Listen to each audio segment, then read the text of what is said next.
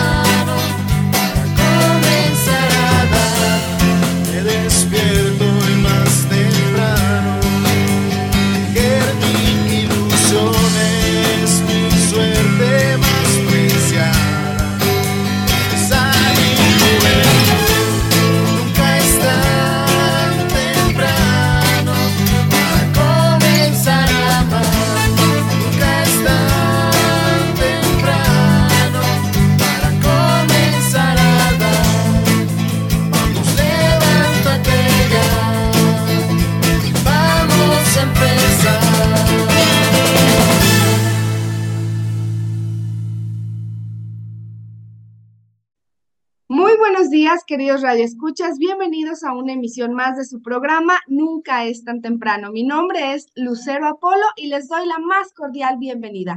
Gracias por estar aquí con nosotros, por acompañarnos a lo largo de estos ya 15 años de transmisión. A todos los que nos escuchan, les recordamos que pueden llamarnos, tenemos un teléfono y WhatsApp, es el 444-242-5644 o pueden escribirnos a través de nuestras redes sociales, estamos en Facebook como Nunca es tan, programa Nunca es tan temprano. Y bueno, estamos a, a un día ya de festejar a nuestros queridos maestros, a un día de, de de agradecerles todo lo que hacen por nosotros. Y fíjense que el tema del día de hoy no es precisamente eh, acerca del Día del Maestro, pero son muchas situaciones que a lo mejor como maestros, como educadores o inclusive los catequistas, pues se dan cuenta de que lamentablemente nuestros niños, incluso adolescentes, adultos, adultos mayores, pasa. Pasa que conocemos que hay algún abuso de cualquier tipo y no sabemos qué hacer. Entonces, el día de hoy vamos a hablar precisamente de este tema titulado ¿Qué hacer ante un abuso? Y para este tema se encuentra con nosotros nuestra querida amiga Anaelda Espinosa, quien es psicóloga clínica y el día de hoy nos va a hablar de este tema tan importante y tan interesante. Buenos días, Anaelda. Buenos días, Lucero. Qué gusto volver a estar con ustedes. Gracias, Anael. Ay, sí, ya te extrañábamos, pues ya, ya teníamos varios años sin programa, pero ya estás aquí con nosotros. Muchas gracias. Gracias. Oye, Anaelda, pues me gustaría que empezaras a darnos un panorama, una introducción acerca, pues, de qué es el abuso, porque a lo mejor creemos que no es abuso y sí lo es. Primero lo definiríamos. Primero definimos el abuso y antes hay una prehistoria. Tenemos que acordarnos que la persona, cada uno de nosotros, tenemos cinco dimensiones importantes que nos conforman.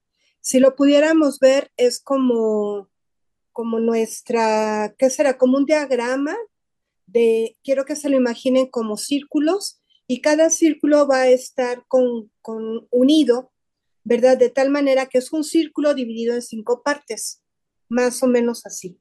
Luego, este, les mandaré un gráfico para, para ver, pero imagínate que es un círculo en cinco áreas y cada área nos conforma a nosotros.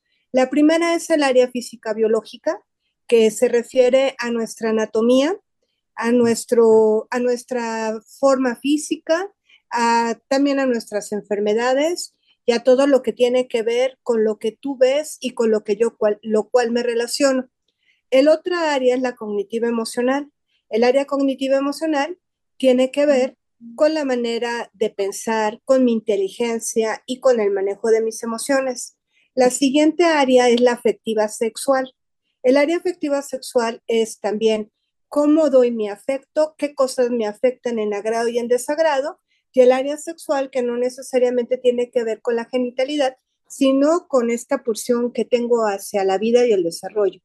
El otra área es el área social, donde yo estoy relacionada con los demás empezando con mi familia y continuando con mi sociedad en general, hasta el planeta entero, ¿no? Y la última es el área espiritual o el área trascendente, que es mi relación con Dios y con lo abstracto. también tiene que ver cómo me relaciono yo con la naturaleza, cómo, qué es lo que yo quiero legarle al planeta cuando ya no esté aquí. Entonces, todas estas cinco áreas soy yo. Y en cada una de estas áreas vamos a encontrar qué personas, eh, incluso a veces incluyéndome yo, hago daño y lastimo alguna de estas áreas. De ahí que podamos encontrar lo que son los abusos y para definirlo, vamos a encontrar que el abuso es una serie de maltratos graves ante una de estas áreas. Es decir, puedo lastimar el área física biológica, la cognitiva emocional, la social, la afectiva sexual y la espiritual. Pero lo interesante de esto es que al lastimar una de las áreas, se lastima toda la persona, porque no me puedo quitar la parte relacional, porque justamente es en la relación donde me lastiman. Y tampoco puedo decir, ay, es un, este, nada más me pegaron en lo físico, biológico, cuando este, también se afecta mi espíritu, también se afecta mi relación con la persona que me lastimó, también se afecta mi parte afectiva. Entonces es un todo, por eso es peligroso el abuso, porque nos incluye cualquier tipo. Para que sea abuso, vamos a ver que hay unas características y es el uso de la fuerza, y es una, una fuerza eh, que es superior y es superior de la persona que lo ejerce porque es mayor en autoridad, es mayor en, en cargo, en jerarquía, eh, es decir, es una persona que yo la considero como alta o, un alto funcionario o alguien importante para mí. Y la siguiente es una persona que yo quiero, que, tiene un, aprecio, es importante. Entonces, ah, y también es superior en edad en algunos casos. No necesariamente, pero sí tiene que ver con, con la mayoría de edad. Es decir, un niño de 15 años, un adolescente de 15 años puede abusar de un chico de 10, ¿verdad? Un chico de 10 puede abusar de un niño de 4, por decirlo así, ¿sí? Entonces, estas serían las características. Eh, los niños, sobre todo, que son los más vulnerables, como son ingenuos, son los que son más susceptibles al abuso, porque son inocentes y son puros y son amorosos y son los que más tienden a caer en, en el abuso, pero no necesariamente infantil también vamos a ver que son adolescentes y que también son personas de nuestra edad o mayores. Ok, Yanalda. Oye, pero yo tengo una duda. ¿Puede llegar a darse el caso que yo esté haciendo alguna falta grave, como tú dices, un abuso, pero que yo como abusador, yo no me dé cuenta? Claro. Mira, es que como ya lo hemos platicado en, en estos asuntos de la comunicación, este, yo pienso que tengo la razón. Yo voy a ejercer fuerza, voy a ejercer violencia y voy a ejercer mi autoridad o mi autoritarismo ante una persona porque siento que tengo la razón y porque además creo que la otra persona no vale. Su opinión no cuenta. Este, su personalidad es poca cosa y la mía es la que predomina. Yo lo hago porque es un sistema cultural. Como comentamos también en alguna ocasión, el enojo, la frustración que yo puedo llegar a tener ante la conducta del otro puede causar en mí un arrebato violento. El enojo, la frustración, el desagrado son emociones propias del ser humano. La violencia es aprendida. Yo tendría que aprender qué hacer con este impulso agresivo, ¿no? Con este impulso que me sirve para ponerle límite a un hijo o a un alumno o a una formanda o a mi mamá incluso o a un anciano yo, o, a un, o a un empleado mío. Sí tengo que, saber que la reacción del otro me va a enojar y no se vale ejercer violencia, que ese es el abuso. Lo hago de manera aprendida más que inconsciente. Y aparte digo, para que aprendas, para, porque te estoy educando, y los abusos emocionales, aparte te dicen, porque te quiero. Y dices, ¿cómo? ¿Me están pegando? Pues, y me dicen que me quieren. ¿Cómo? Contradice al amor, ¿no? Porque lo que menos quieres causar es un daño emocional a la persona que amas y mucho menos física. Entonces son conductas aprendidas porque es violencia. ¿Contesté? Claro que sí, Anaelda. Tú dices, hablas de conductas aprendidas, pero bueno, yo he visto que últimamente pues está, no sé, el violentómetro, hay formas de identificar pues cómo empieza la violencia y, y me sorprende porque, porque eso que tú dices es aprendido, pues a lo mejor puede que lo estemos haciendo y no nos demos cuenta. Yo creo que aquí podemos hablar de dos cosas. Podemos hablar de la parte de que nosotros nos damos cuenta de un abuso o cómo hacer nosotros para no cometerlo, si es que lo llegamos a aprender, como tú nos dices, una conducta aprendida. Ajá, mira, eh, todos tenemos una historia y en esta historia pues pasan cosas, ¿no? La manera en la cual a mí me educaron, la manera en la cual a mí me corrigieron, por decirlo así, pues es lo que voy aprendiendo. Siento que se tiene que corregir de esa forma, eh, que sería como lo mínimo del violentómetro este, ¿verdad? Esta forma no me ayudó a mí. Como yo soy muy pequeño, sobre todo hablando de abusos infantiles, como yo soy muy pequeña, y sí le creo a la persona que me está educando, y sí le creo que me dicen es porque te quiero y porque quiero lo mejor para ti, por eso te muelo a palos, por decirlo así por exagerarlo, más bien más que por decirlo así, este, yo, yo tengo una herida, ¿verdad? Lo que voy a hacer ante esa herida es reproducir el abuso en otras situaciones donde a mí me toque ser la autoridad o me toque ser la mamá o me toque ser la formadora o me toque ser la catequista incluso o me toque ser la maestra. Porque, porque es la manera en la que me enseñaron. Entonces lo tiendo a reproducir desde esta herida. Es importante conocer mi historia, saber que estoy lastimada para poder hacer otra forma de educación, una educación, una crianza más sana, ¿verdad? Que la que me tocó a mí. No tengo, no es la única solución pegar, no es la única solución gritar, no es la única solución este, aislarlos de la sociedad.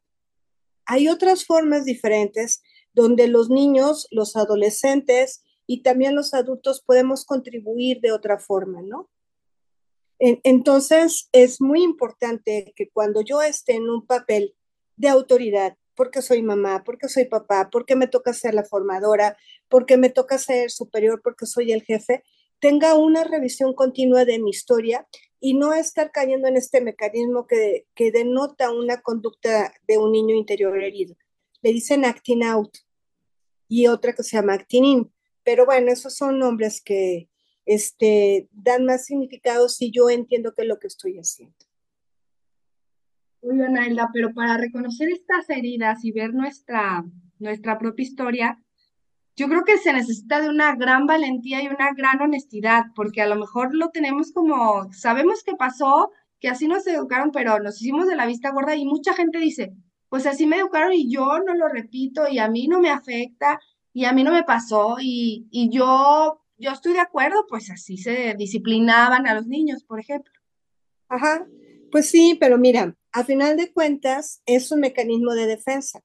Los niños ante el abuso, los jóvenes ante el abuso y los adultos ante el abuso desarrollamos diferentes mecanismos de defensa. Y son mecanismos de defensa porque nos ayudan a no volvernos locos, Lucero o, a, vivirle o a sobrevivirle en la vida. Entonces, un mecanismo de defensa es la negación. Por ejemplo, ante un abuso, el niño pudo haber dicho, ni me duele. Eso no me duele. O también puede haber dicho, no pasó. Ay, no es cierto. Lo que acabas de mencionar. Ay, al cabo así es, ¿no? O lo minimizo. Ay, ni que fuera para tanto, a todo el mundo le pegaron y mira, yo no estoy traumada, por ejemplo. O también hay muchas veces que en, el consultorio dicen, pues es que sabes que yo no me acuerdo de mi vida. Yo me acuerdo de ciertas cosas, pero no de todo. Entonces se reprime o se suprime el recuerdo abusivo, porque es un mecanismo de defensa. O caemos en el autoengaño, ¿verdad? Ni me dolió, ni me lastimó y aparte me hizo buena persona. A lo mejor sí, pero luego tenemos muchos problemas psicosomáticos y son personas que tienen diabetes, que tienen problemas en las articulaciones o que tienen la ansiedad al tope o que tienen la depresión al tope también y no saben por qué. Entonces no es cierto, e, es un autoengaño y ciertamente reconocer lo doloroso de la herida es bien importante, hablando de niños. ¿Por qué? Bueno, de adultos que van a enfrentar la historia. ¿Por qué? Porque de niños amamos a, las personas que nos ejercieron el abuso.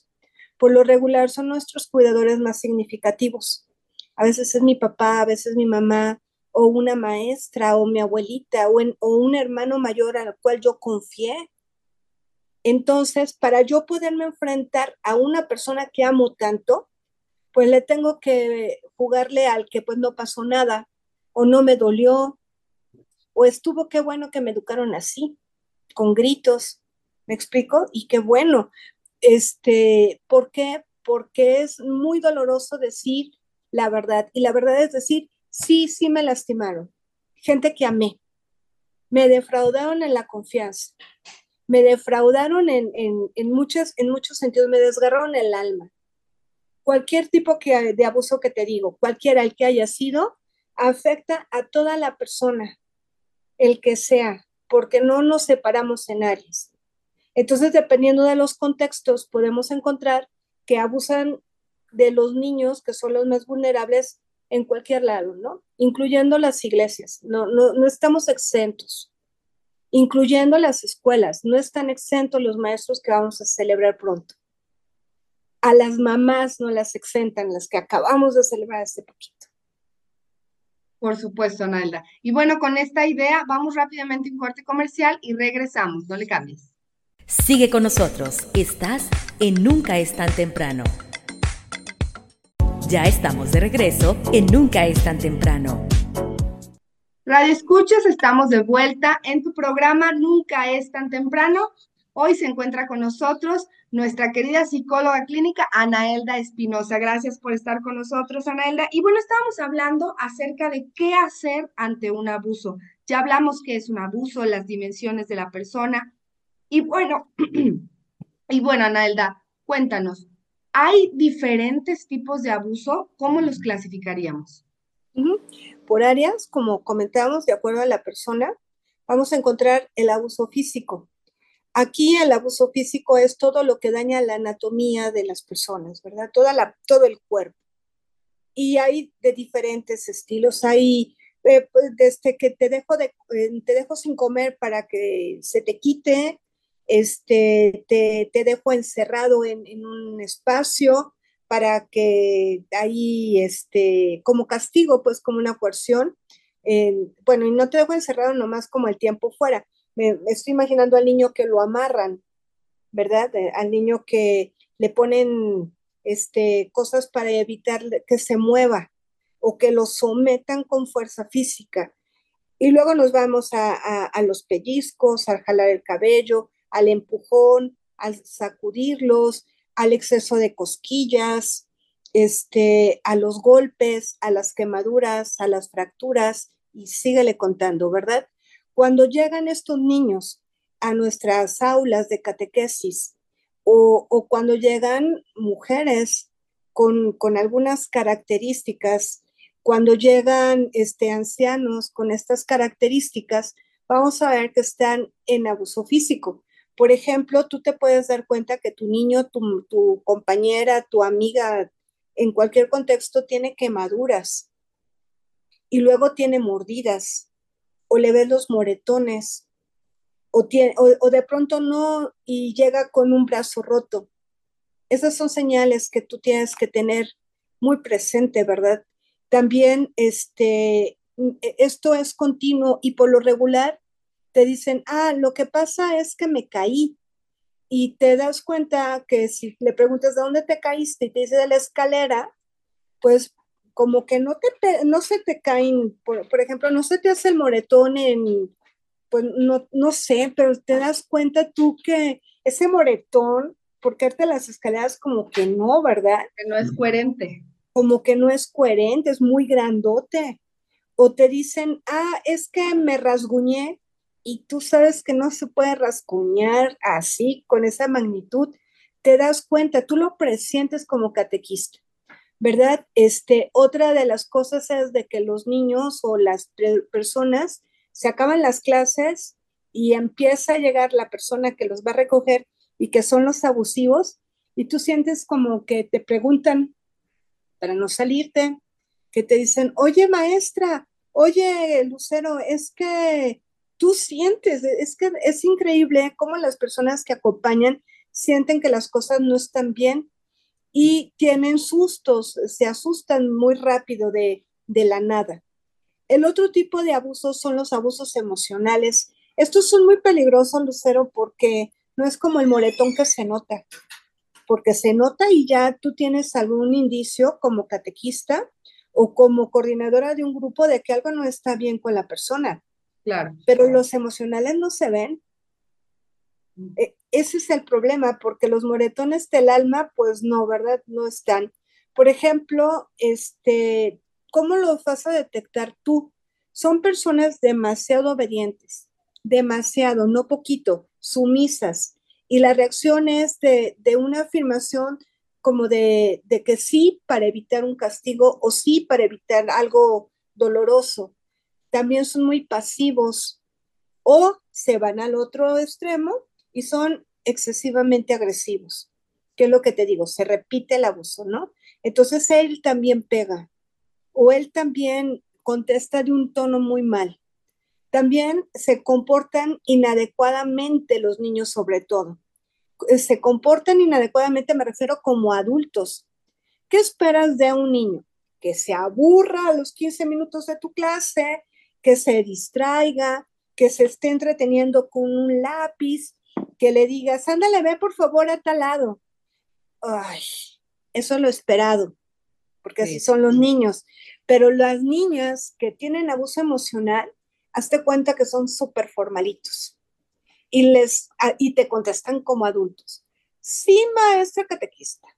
Sí, yo no hago nada malo. Yo siempre lo hago bien. Ay, tú dices, ay Dios, como que no, ¿verdad? No es un niño normal, no juega normal. Ajá. También puedes encontrar que su, su desarrollo físico o emocional va a la baja. O sea, son, son los adultos y también son los niños chiquiados que están buscando la protección, pero la protección de siempre, pues están a, a espaldas de alguien, ¿verdad? Para, para sentirse protegidos. Los adolescentes, y fíjate, ya van más niños que he oído esta historia, pero niños de 11 años, de 12 años, te comentan o te dan a entender cosas como de, quiero morirme. Mm. Estoy, no sé qué me pasa, pero cuando estoy en, la, en el salón y veo que hay una ventana, me quiero tirar y ya no quiero saber nada.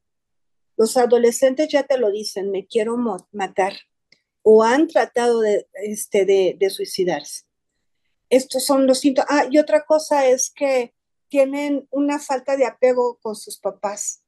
De veras no quieren estar en casa, que también lo tiene el abuso físico.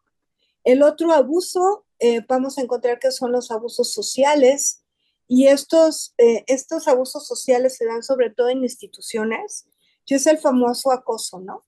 El bullying, tanto en la escuela como laboral, donde los niños, eh, eh, adolescentes o jefes están haciendo presión con burlas y con, este, con golpes, incluso con, con atropellos, con, con insultos a, a, los demás. Este, eh, se caracterizan sobre todo porque los niños dicen, ya no quiero ir a la catequesis, mamá, es que no te lo dicen, porque aparte están amenazados. todos los abusos, el abusador siempre te dice eso. Si le dices te va a pasar algo peor, o le va a pasar a tu hermana, ¿no? Entonces, este, solamente dicen es que yo no quiero ir, es que no me gusta, cuando antes les gustaba. Los abusos sociales se detectan también y, y, son muy, muy dolorosos para los niños y también los llevan hasta la muerte, ¿no? Después vienen los abusos sexuales que este, tienen que ver desde una falta de educación sexual clara ya a la edad de los niños y adolescentes, la exhibición de, pornografía, el uso de pornografía delante de los niños, es decir, que los usen para hacer material pornográfico con ellos mismos, este, los descuidos de los padres eh, de no cerrar cuando tienen las puertas, cuando tienen relaciones íntimas, este, eh, abuso sexual también lo vamos a considerar cuando eh, hay tocamientos que el niño no permite porque hasta el niño, aún con su inocencia, sabe que no está bien un tocamiento, sobre todo en sus partes genitales o en zonas que nosotros como papás les hemos enseñado que son zonas íntimas del cuerpo, hasta llegar a que el adulto le diga al niño que lo masturbe o el adulto se masturbe delante de él o obligue al niño a masturbarse son las exhibiciones del cuerpo del adulto de manera violenta, también son abusos sexuales. Este, de ahí ya nos vamos a, los tocamientos indebidos, eh, ya genitales, hasta las violaciones. No es lo mismo una violación que un abuso, pero un abuso sí se considera, una violación sí se considera un abuso sexual. Y estos son gravísimos. ¿Qué características vamos a encontrar este, de los niños con abuso sexual, pues primeramente tienen pesadillas, dejan de comer, dejan de, ser felices o están muy enojados, están más callados de lo normal, eh, tienen una regresión en cuanto al control de esfínteres, es decir, se orinan en, la, en noche cuando ya no lo hacían, o también eh, este, eh, se defecan cuando en, calzones o en este acá en, en la cama, aunque ya no lo hacían. En las jovencitas encontramos que se apagan por completo, tienden al suicidio, este, se deprimen de la nada, no quieren hablar, evitan cierto tipo de personas, este, están como bueno, también jovencitas y jovencitos, ¿verdad? Están como apagados, bajan el rendimiento escolar. Ah, y esto nos indica que algo no está bien. En catecismo, los temas cuando les hablan del pecado, bueno, se ponen mal. Piensan que ellos son los que tienen la culpa y son los que se sienten pecadores, ¿no? Entonces, es un secreto y te lo, te lo, sobre todo sabes dónde sale cuando están hablando del sacramento de la reconciliación y se habla de la secrecía. Muchos niños, si tú generas la confianza, van y te lo van a decir. Te van a decir, ¿qué crees, sea Es que pasó algo. Y e, este pasó algo ya nos invita a decir, yo como catequista, yo como coordinadora de un grupo, ¿qué voy a hacer? ¿Qué voy a hacer con esta verdad que vienen de los niños? Porque el abuso sexual es dolorosísimo. ¿Por qué? Porque corrompe al niño en su inocencia y en su amor y en su pudor, obviamente, ¿verdad? Que, es lo que eh, es la esencia del niño. En las jovencitas, pues imagínate, ¿verdad? Cuando no es su consentimiento, de verdad se ponen mal. Hay muchas crisis y son de los que llevan a la muerte. Y no entendemos los papás por qué si todo estaba bien, porque no lo dicen, porque no lo dicen, porque volvemos al primer abuso chiquitito sexual. No los hemos educado suficientemente bien, ¿verdad? Manejamos la sexualidad como un tabú tan horrible que no se puede hablar de esto. Gracias a Dios ya son las menos. Ya también este, son los menos. Dentro del área sexual, del abuso sexual, encontramos también lo que es el ciberacoso, donde, bueno, este es un problemón, marca, no te quiero ver.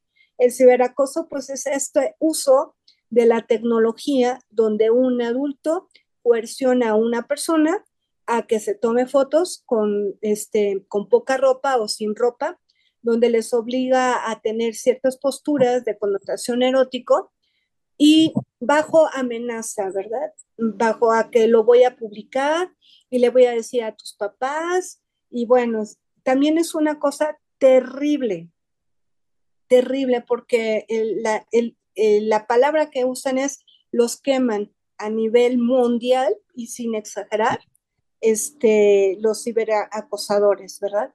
Esto, esto es muy peligroso. Y el último, todavía tengo tiempo, me espero, me espero. Por supuesto, Naelda, y quedamos con uno más. Vamos rápidamente a un corte comercial para seguir hablando acerca de este tema y te recuerdo el teléfono en cabina para que te comuniques con nosotros. 444-242-5644. Regresamos, no le cambies. Estás escuchando Nunca es tan temprano. Ya estamos de regreso en Nunca es tan temprano. Radio Escuchas, estamos de vuelta en el tercer bloque de nuestro programa Nunca es tan temprano, hoy hablando con un tema muy interesante. Muchas de nuestras catequistas, maestros, coordinadores, líderes de grupo, pues lo detectan. Y hoy vamos a hablar acerca de cómo o qué hacer ante un abuso, para lo cual estuvimos hablando un poco acerca de lo que es, de los tipos.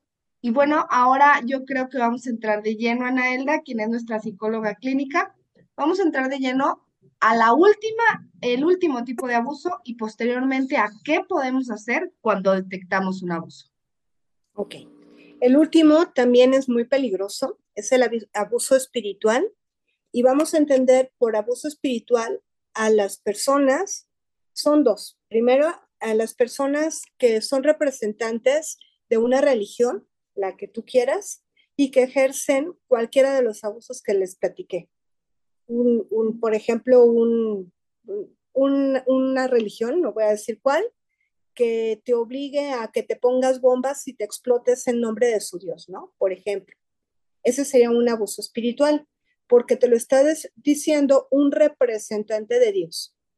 Porque el Señor que te manda que te pongas bombas no se las pone, por ejemplo, ¿verdad? Este, eh, lo que ha pasado, desgraciadamente, en nuestra iglesia católica, con representantes de nuestra iglesia, se consideran también abusos espirituales. Entonces eh, es como triple, por ejemplo, es abuso espiritual y si cometió físico, abuso físico, abuso espiritual y físico. Sí, puede haber abuso espiritual, sexual y afectivo. Hay de muchas formas. Por eso es bien peligroso este. Y el otro es cuando una persona se pone con el papel de Dios como, como si ellos fueran Dios, haciendo el papel de Dios cuando no lo debería de hacer porque Dios es Dios. Por ejemplo, las mamás, eh, sobre todo ya no tan contemporáneas, gracias a Dios ya le estamos entendiendo, que toman la Biblia para educar.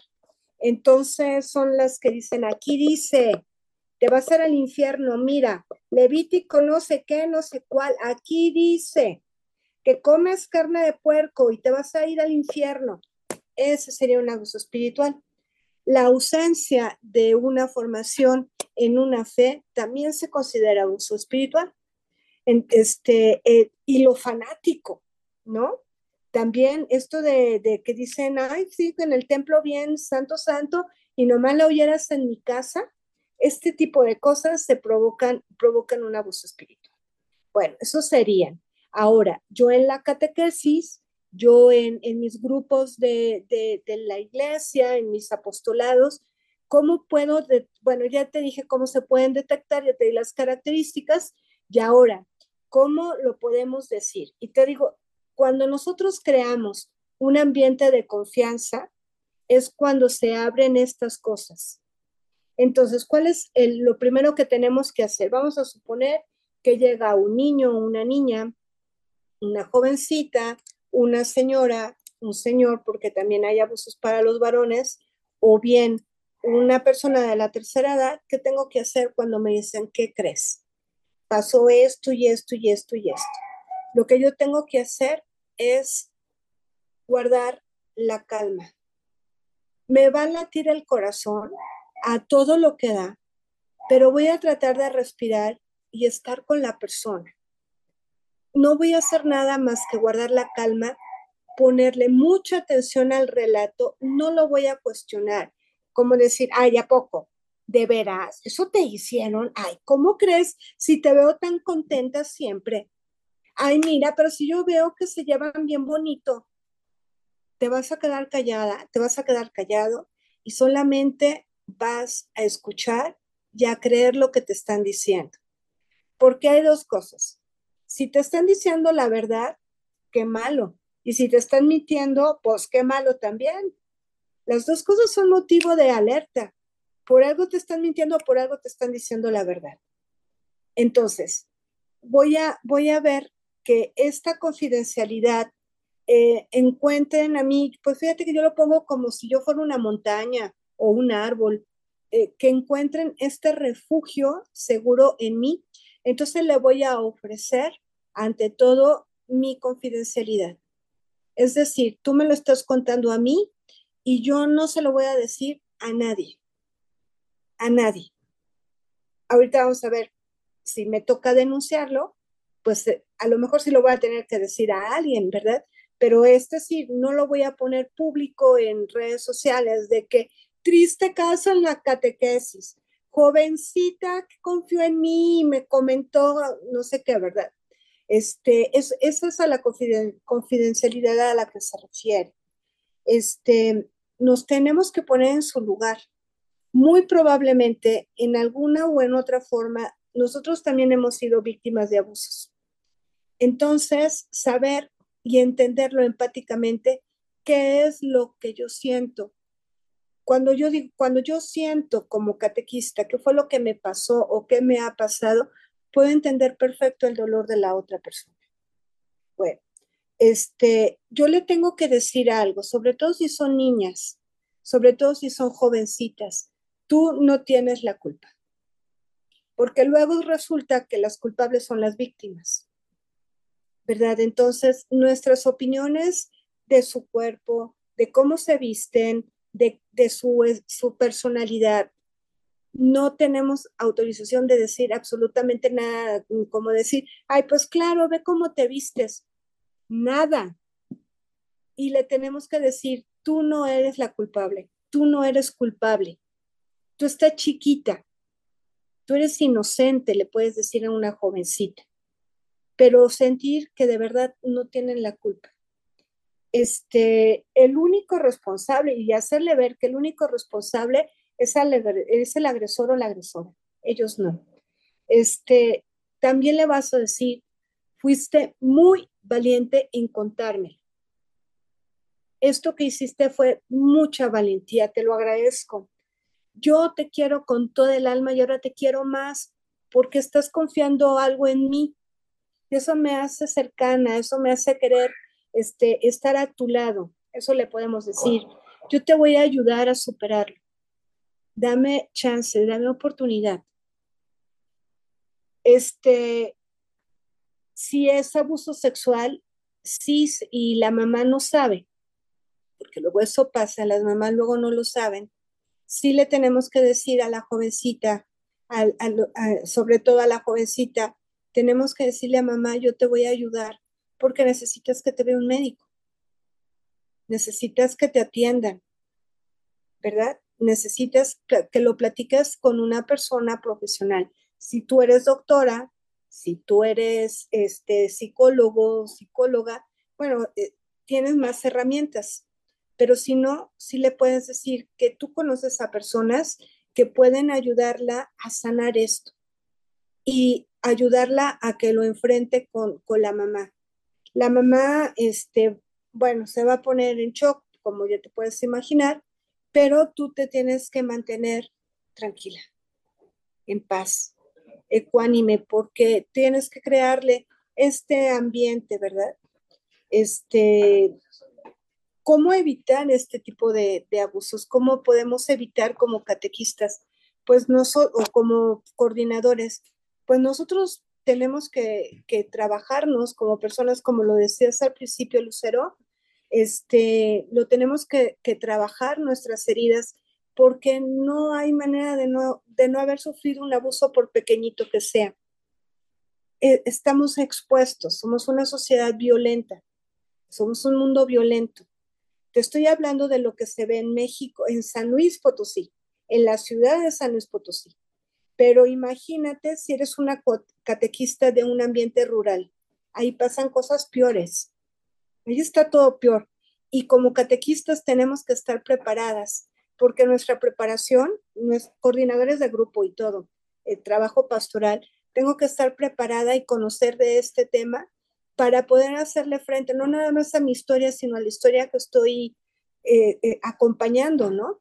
Es como un tipo de, de, de profetismo, de denunciar y saberlo hacer, porque claro que no me voy a ir a poner a patadas con el agresor, pero luego me va mal a mí. Si son personas peligrosas, pues. Pero si es un ciberacoso, sí puedo hablar clara y rotundamente, fuerte y enérgicamente con los papás. ¿Qué están haciendo, papás? ¿Por qué la niña está sufriendo esto? ¿Por qué el niño está sufriendo esto? Porque ustedes no lo están observando. Restrinjan el Internet, por ejemplo. Preocúpense con quién se juntan los hijos. Preocúpense, este, háganle caso a, la señora que llega con un morete.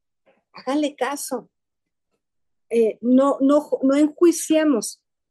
el enjuiciamiento tiene que ver con la violencia emocional. Entonces, evitarnos nuestros juicios. No nos toca a nosotros enjuiciar, nos toca acompañar. Le vamos a decir que a los niños hay secretos que se guardan y hay secretos que no se guardan. Yo, yo, me, yo puedo aprender en catequesis a decir, hay asuntos que son contigo y con Dios, ¿no? Y esos son los secretos que tú puedes guardar y luego confesarlos en, en, el, en el sacramento.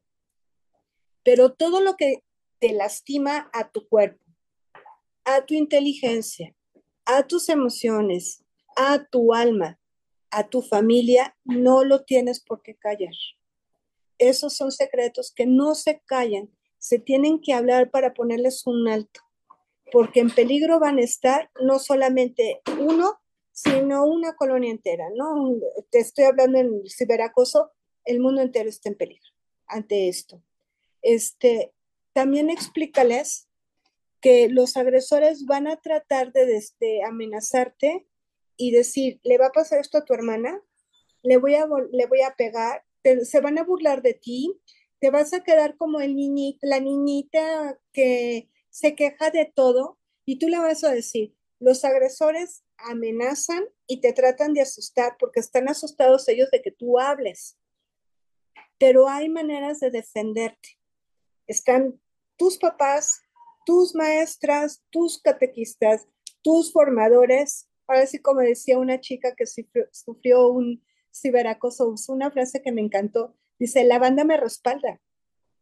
Y tiene a la banda, ¿no? A sus amigos y eh, este, cosas que tienen que ver con, con lo judicial. Está la policía cibernética, por ejemplo, está este, pues la misma policía y personas que están trabajando para detener y prevenir este tipo de abusos tú te tienes que mentalizar de un constructo que hemos arrojado desde hace mucho tiempo. Nuestro constructo mental es, la víctima tiene la culpa, porque se vistió, porque caminó, porque tomó, porque lo que sea. Tenemos que hacer a un lado esto y decir, no debería de pasar. Yo puedo andar en short y no debería de pasar porque la sociedad me debería de respetar estamos fallando como sociedad, pero también no decirle a la niña o al niño, pues anda como quieras a la hora que quieras, ¿verdad? Pero la, niña agredida, la joven agredida, el anciano agredido, nunca es el culpable. Es el agresor que no sabe qué hacer con su impulso violento. todo el abuso tiene que ver, incluyendo el sexual, tiene que ver con violencia. Y este, nos toca tener una red de profesionistas en salud mental en salud, este, pues, no sé cómo se llama, reproductiva, eh, los que ven ginecológica o no sé, salud médica, pues, porque no profesionales de la salud. Eh, correcto. Profesionales de la salud y probablemente en el ámbito espiritual haya acompañamiento espiritual muy bonito que hablan de esta sanación emocional también que le ayude de manera integral a trabajar con un abuso. ¿Por qué de manera integral? Por lo que comentamos al principio. Si abusan en lo físico, abusan en las otras áreas, no nada más en uno. Si abusan en lo social, abusan en todas las áreas, no nada más en uno. Por eso la atención es también de manera integral. Este, ¿qué otra cosa pudiéramos platicar de esto? Este, siempre le vamos a decir al niño, tú eres inocente y eres amoroso. Y tú puedes seguir amando y confiando y teniendo cariño porque vas a aprender a diferenciar las cariña, los cariños que agradan y que te hacen sentir seguro y fortalecida a los que te causan dolor y desagrado y asco y repulsión.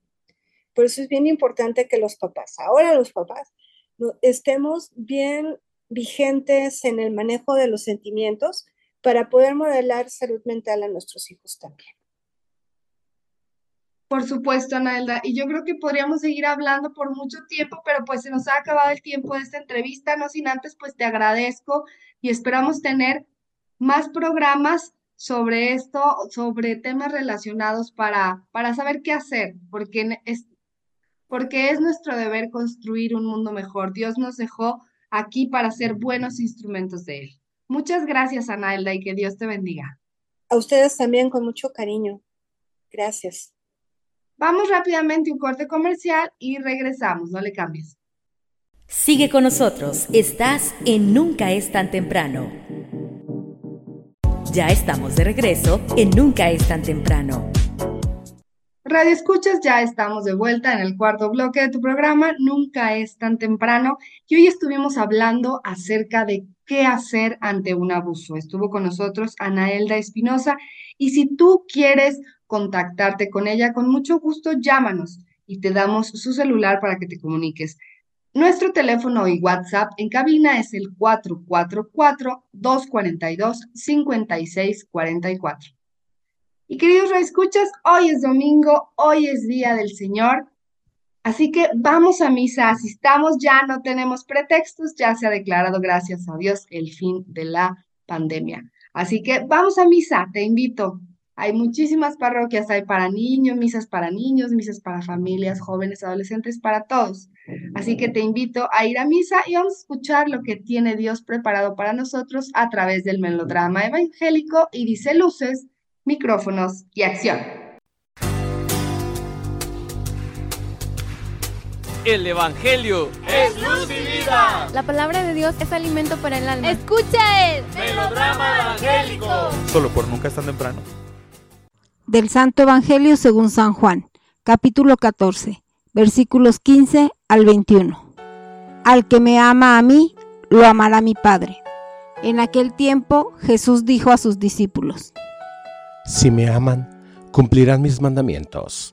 Yo le rogaré al Padre, y Él les dará otro paráclito para que esté siempre con ustedes. El Espíritu de la verdad, el mundo no puede recibirlo, porque no lo ve ni lo conoce. Ustedes, en cambio, sí lo conocen, porque habita entre ustedes y estará en ustedes. No los dejaré desamparados, sino que volveré a ustedes. Dentro de poco, el mundo no me verá más, pero ustedes sí me verán, porque yo permanezco vivo y ustedes también vivirán. En aquel día entenderán que yo estoy en mi Padre, ustedes en mí y yo en ustedes.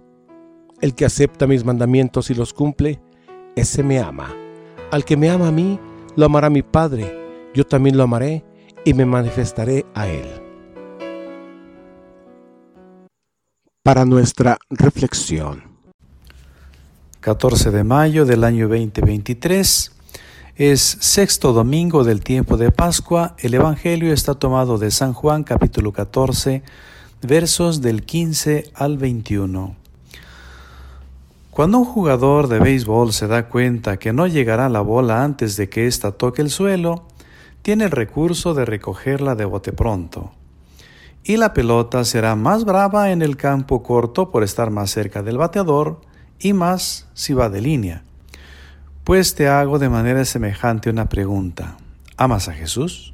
Supongo que tu respuesta habrá sido afirmativa, es decir, sí, amo a Jesús. En el Evangelio de hoy acabamos de escuchar que Jesús dice a sus discípulos, si me aman, cumplirán mis mandamientos. Podemos amar a Jesús porque, como dice San Juan, Él nos amó primero. Pero una cosa es saber que Él nos ama y otra cosa es tener la experiencia de ser amados por Él. Nadie puede amar si no tiene la experiencia de ser amado por Dios, porque en esa experiencia es donde se recibe su amor, y no se puede dar lo que no se tiene. Pero el amor exige ser correspondido.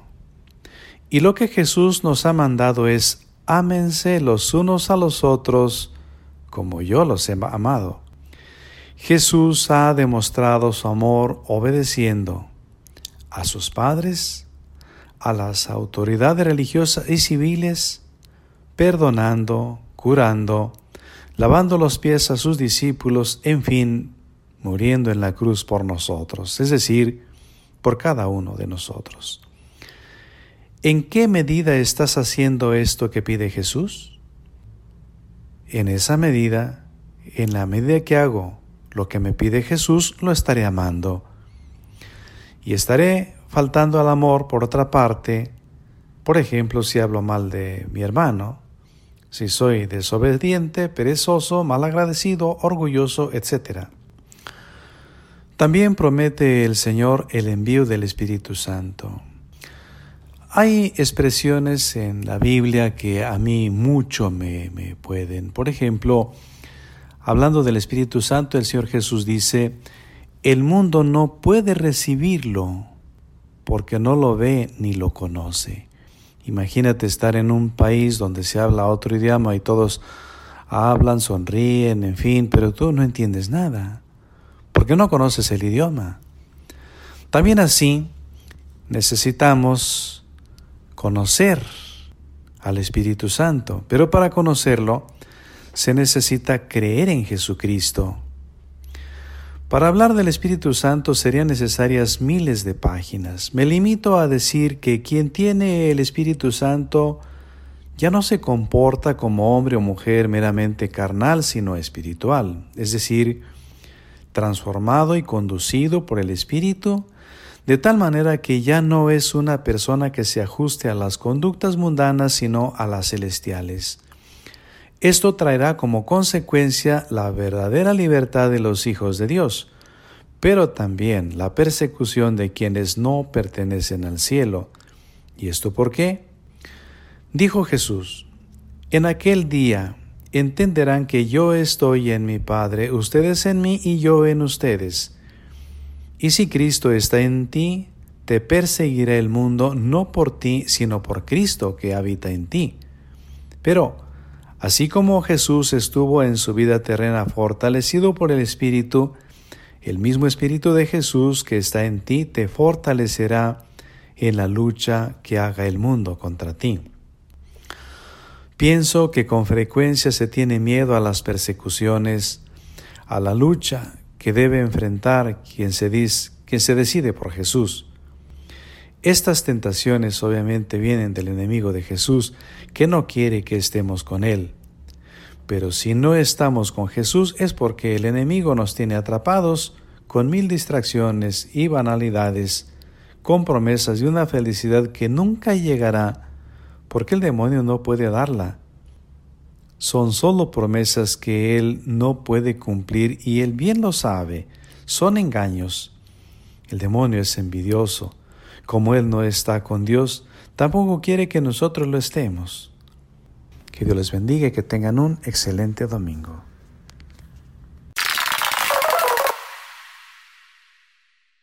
Agradecemos enormemente al ingeniero David y a todo su equipo por la producción del melodrama evangélico, así como al Padre por su comentario.